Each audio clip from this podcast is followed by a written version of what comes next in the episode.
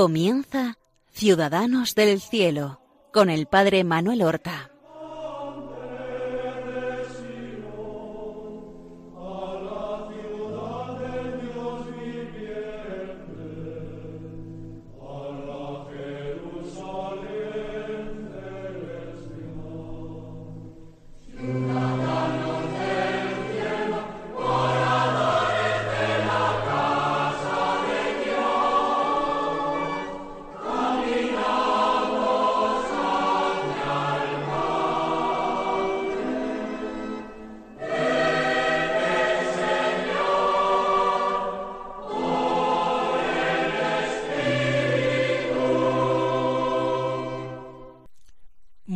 Buenos días, queridos amigos, oyentes de Radio María y seguidores de este programa en que nosotros nos dedicamos a presentar a la consideración de los oyentes la vida, las virtudes y milagros de nuestros hermanos los santos, los que han terminado ya su peregrinación en este mundo y gozan junto a Dios de la bienaventuranza eterna en el cielo comenzamos nuestro programa Ciudadanos del Cielo.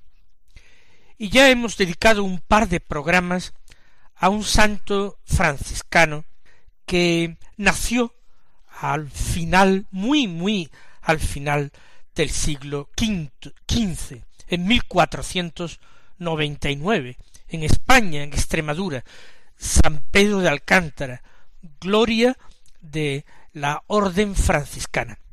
Hablábamos en el último programa de sus penitencias que podrían parecernos exageradas y de la obra que escribió tan apreciada por Santa Teresa de Jesús y por tantos otros hombres y mujeres espirituales que fue el Tratado de la Oración y la Meditación, que escribe él cuando tiene aproximadamente treinta y tres años y es superior guardián, dicen los franciscanos, en el convento de San Onofre de la Lapa en Badajoz.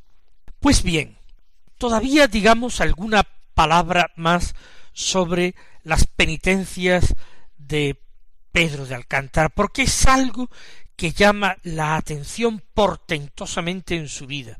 Teresa de Jesús fue una santa, doctora de la Iglesia, muy equilibrada en sus penitencias. Ella, sobre todo, para sus monjas, buscaba eh, apartamiento, soledad, clausura, oración, pobreza, más que penitencias en sí, que no mandaba muchas por su regla. Sin embargo, Teresa de Jesús admiró y alabó ese espíritu tremendo de penitencia en San Pedro de Alcántara.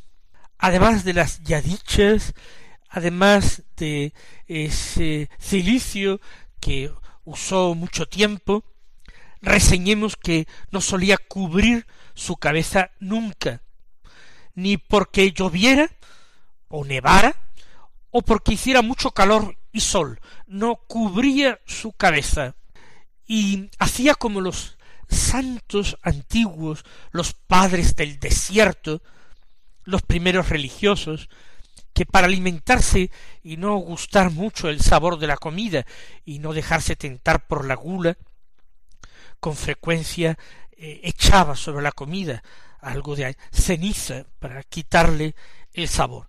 Sin embargo, además vivía ayunos tremendos y rara vez comía todos los días, sino a veces cada dos, cada tres días, y por supuesto en los tiempos penitenciales de la Iglesia sus eh, ayunos eran más prolongados. Su modestia, el mirar bajo, pero además el andar descalzo. Recuerden que estamos en la descalcez franciscana. Son reformas franciscanas para vivir más de acuerdo con el espíritu de San Francisco de Asís y de los primeros religiosos. Por tanto, el vestido, el hábito pobrísimo, vasto, el, el andar descalzo, la abstinencia perpetua y completa de carne, el dormir sobre tablas o en el suelo, dedicaba a la oración al menos tres horas diarias en medio de sus muchas actividades. Y sin embargo, y Santa Teresa de Jesús es testigo de primera mano porque lo conoció y lo trató. No era un hombre mm, hirsuto, antipático, alejado, era todo lo contrario, una persona muy compasiva, cercana, humana, cariñosa, comprensiva. La gente se le acercaba por la calle. Había novios que pedían a Pedro de Alcántara que celebrara su matrimonio y él no se negaba cuando podía. Cuando tenía cuarenta y cinco años falleció su querida madre en Alcántara, su pueblo, y él tuvo la dicha de asistirla en su última enfermedad y estar en su muerte. Aparte de esto, de Santa Teresa de Jesús, conoció y tuvo tratos con algunos de los otros grandes santos de su época. Quiero reseñar algunos. Por ejemplo, con San Juan de Ávila, apóstol de Andalucía, doctor de la Iglesia, y que ha sido llamado con razón maestro de santos. Teresa de Jesús le escribió quiso que aprobara el libro de su vida, y cuando recibió la aprobación del maestro Ávila, ella se sintió llena de seguridad, de alegría y de confianza. No pudo tratarlo personalmente, pero le escribió prueba de lo mucho que se fiaba de él. Pues bien, no fue eh, Teresa de Jesús la única. Pero en este caso fue Juan de Ávila, el que durante su estancia en Baeza, donde fundó eh, la Universidad de Baeza, Juan de Ávila, llamó a Pedro de Alcántara como persona de mucho discernimiento y de mucha santidad, para que le ayudase a resolver algunos problemas y pacificar algunos ánimos que estaban muy exaltados y que se oponían a su obra. Y efectivamente, Pedro de Alcántara fue allí a Baeza humildemente a prestar su servicio a San Juan de Ávila. Qué encuentro tan extraordinario, tan memorable tuvo que darse entre aquellos santos. El siglo XVI, como saben ustedes, es el siglo de la santidad en España, con la presencia de algunas figuras extraordinarias de santidad. Pero quiero también reseñar el conocimiento y el trato que tuvo con otro santo contemporáneo. Y quiso Dios que lo tratara porque humanamente hubiera sido difícil que se hubieran conocido. Me refiero a San Francisco de Borja, que en el momento en que lo conoció era todavía virrey de Cataluña. Pedro de Alcántara tuvo que ponerse en camino hacia Roma a pie para participar en un capítulo general que tendría que celebrar su orden estos franciscanos descalzos en la ciudad de Mantua. Se trataba del año 1541. Lo que ocurre es que cuando llegó a Barcelona a pie, él cayó gravemente enfermo y no pudo continuar el viaje, sino que se quedó allí un tiempo de convalecencia y ya luego el viaje no lo siguió. Pues ahí en Barcelona, providencialmente, conoció a su virrey, el duque de Gandía, marqués de Lombay, privado del emperador, Francisco de Borja, que sería con el tiempo jesuita y superior general de la Compañía de Jesús. Pero Francisco de Borja tenía un gran espíritu franciscano. Tenía varias personas de su familia en la orden, concretamente tenía algunas tías suyas que eran monjas clarisas. Y él se sintió muy movido en algún tiempo de su vida a hacerse fraile, hasta que el contacto finalmente con Ignacio de Loyola lo decidió por hacerse jesuita, temiendo sobre todo que si entraba en otra orden religiosa, siendo él quien era, persona tan noble, tan querida por el emperador, en brevísimo tiempo lo habrían de promocionar al episcopado o al cardenalato. No en vano, en su familia él tuvo a dos papas.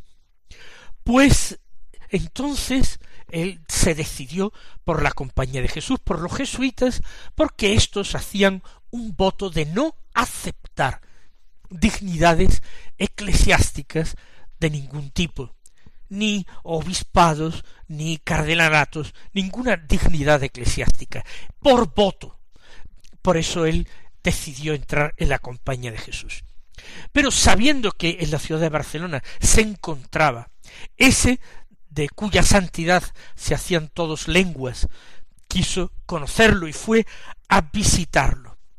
Y pudieron tratarse algo allí, y quedaron seguramente mutuamente edificados.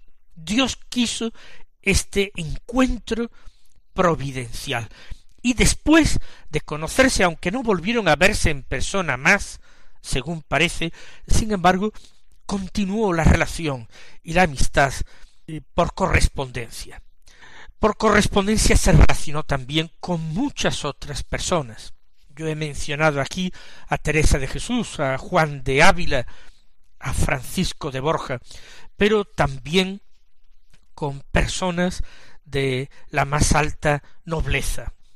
Debemos también mm, considerar cómo la santidad es contagiosa. ¿Qué quiero decir esto? Que el ejemplo de las personas santas arrastra a muchos otros. Más que las palabras de la predicación, más que los libros escritos, el testimonio de una vida santa tiene una fuerza apostólica extraordinaria. Muchas personas se han convertido en contacto con santos. Santos que luego han sido canonizados o santos cuya santidad permanece conocida quizás sólo de Dios, pero que han hecho un, un apostolado increíble sin saberlo quizás ellos mismos. Ellos mismos solamente querían ser buenos, servir a Dios, se esforzaban en pedir la ayuda de la gracia para practicar las virtudes y, como digo, casi sin saberlo, casi sin creerlo, estaban atrayendo a otras muchas almas a Dios. Fue el caso de Pedro de Alcántara. Pero un caso conocido. Recordemos cómo en la Edad Media San Bernardo, el famoso Bernardo de Claraval, había atraído a toda su familia de manera que todos sus hermanos terminaron haciéndose monjes cistercienses, y su hermana Umbelina, y sus mismos padres y su tío, y tantos y tantos amigos de su juventud, y compañeros y criados que abrazaron el hábito monástico de los monjes blancos del Cister por Bernardo. Bueno, pues en el caso de Pedro de Alcántara es llamativo que también muchas personas abrazaran la orden franciscana, por deseo de imitarle, se acercaran a Dios por su ejemplo y que también personas de su familia ingresaran en la orden. Concretamente, cuatro sobrinos suyos se hicieron frailes franciscanos descalzos, fray Juan de Alcántara, fray Antonio de Alcántara, fray Juan Pedro de Alcántara y fray Pedro Barrantes y también una un, primo, un primo suyo, fray Juan de Campofrío. Le llamaron en ocasiones a Pedro de Alcántara el anzuelo de Dios, el anzuelo de Dios por tantos que pescaba para la obra de Dios. ¿Qué hablar de la humildad de Pedro de Alcántara? Teniendo que tener eh, contacto y relación con personas de tanta categoría, y sin embargo manteniéndose en ese espíritu de penitencia, ese espíritu que los franciscanos llaman muy adecuadamente espíritu de minoridad, de ser hermano menor, de querer ser los últimos.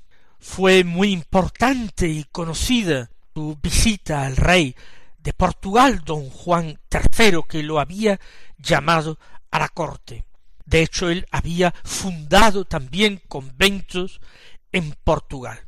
Y la hermana de don Juan III del rey, su hermana la infanta doña María, se consagró a Dios como monja. Y un hermano del rey, el infante don Luis, fundó un convento de frailes franciscanos, el convento de Salvatierra, y allí profesó como religioso. Nada de esto, como digo, envanecía a Pedro de Alcántara, que se mantenía en sus prácticas de sencillez. Contemos otras anécdotas relativas también a su relación con personajes importantes.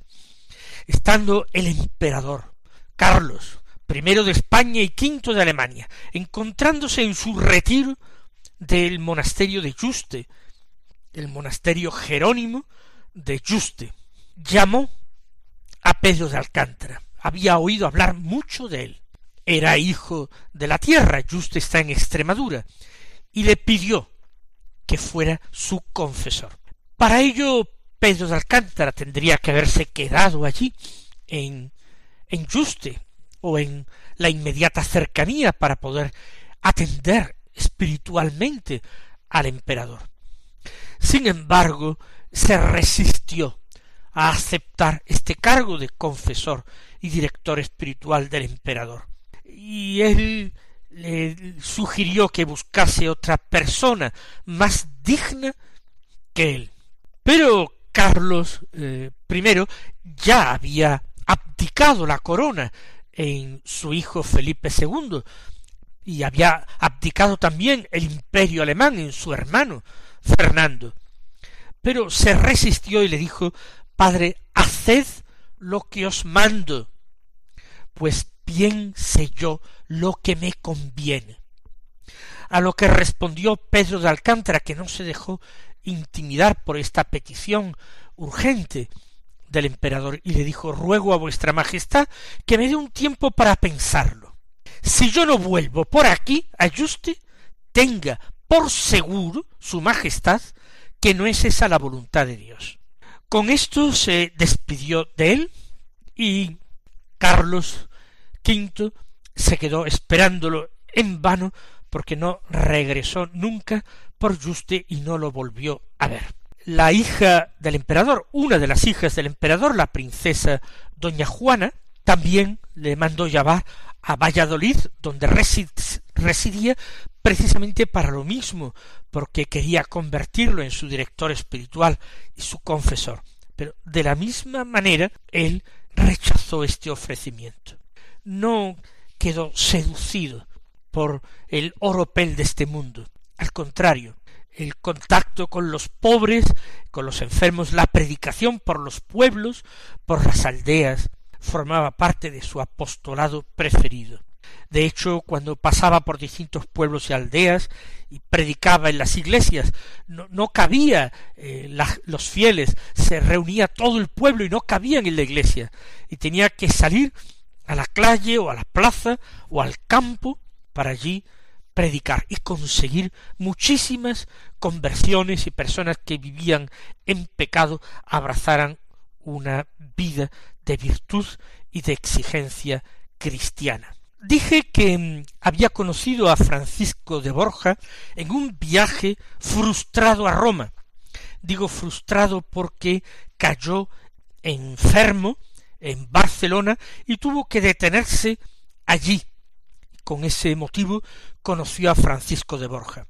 Pero este viaje frustrado a Roma no fue el único, sino que hasta ocho veces tuvo que ir a pie caminando a Roma para distintos asuntos del gobierno de la orden, porque era requerido allí. Aprovechando eh, uno de estos viajes, él consiguió una audiencia con el Papa, que era Paulo IV, y le pidió a Paulo IV otra reforma de la orden.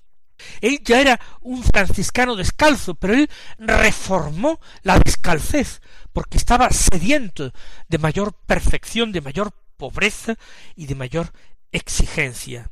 También quiso, con motivo de uno de estos viajes a Italia, entrevistarse con el eh, superior general, el ministro general de los frailes menores franciscanos conventuales, que es la rama primitiva de la que se han ido separando todos los demás y continúan actualmente custodiando los santos lugares franciscanos de Asís. Y allí pidió permiso para esta reforma.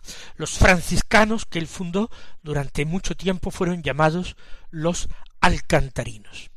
Allí en Italia tuvo la dicha de visitar, por supuesto, Asís, venerar la tumba de su santo padre Francisco y después de regreso en España vivió algún tiempo como ermitaño, se sentía muy atraído por la vida solitaria que por temporadas había practicado Francisco de Asís.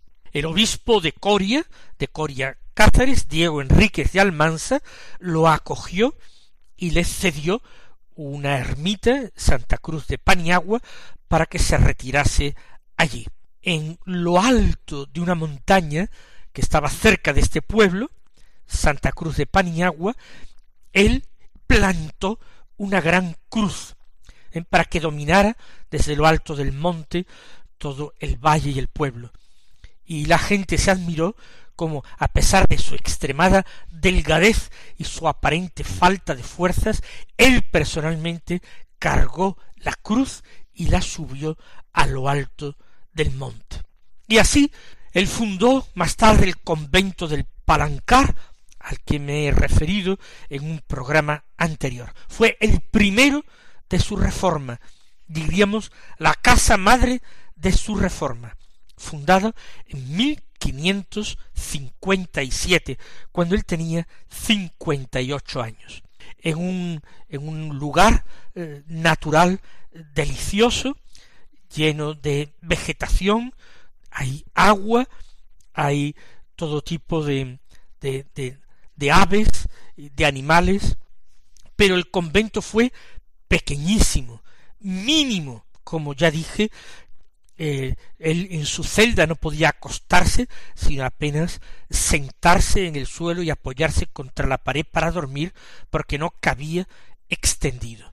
Y así todo el claustro, todo parece de miniatura. Vamos nosotros a considerar cuáles son esos santos que han vivido en este mundo antes que nosotros. Y sin necesidad de imitarlo en, lo exterior, vamos a pedirle al Señor que infunda en nuestros corazones el espíritu y, y las virtudes que vivieron San Pedro de Alcántara y otros como él. El Señor os bendiga y hasta la próxima semana.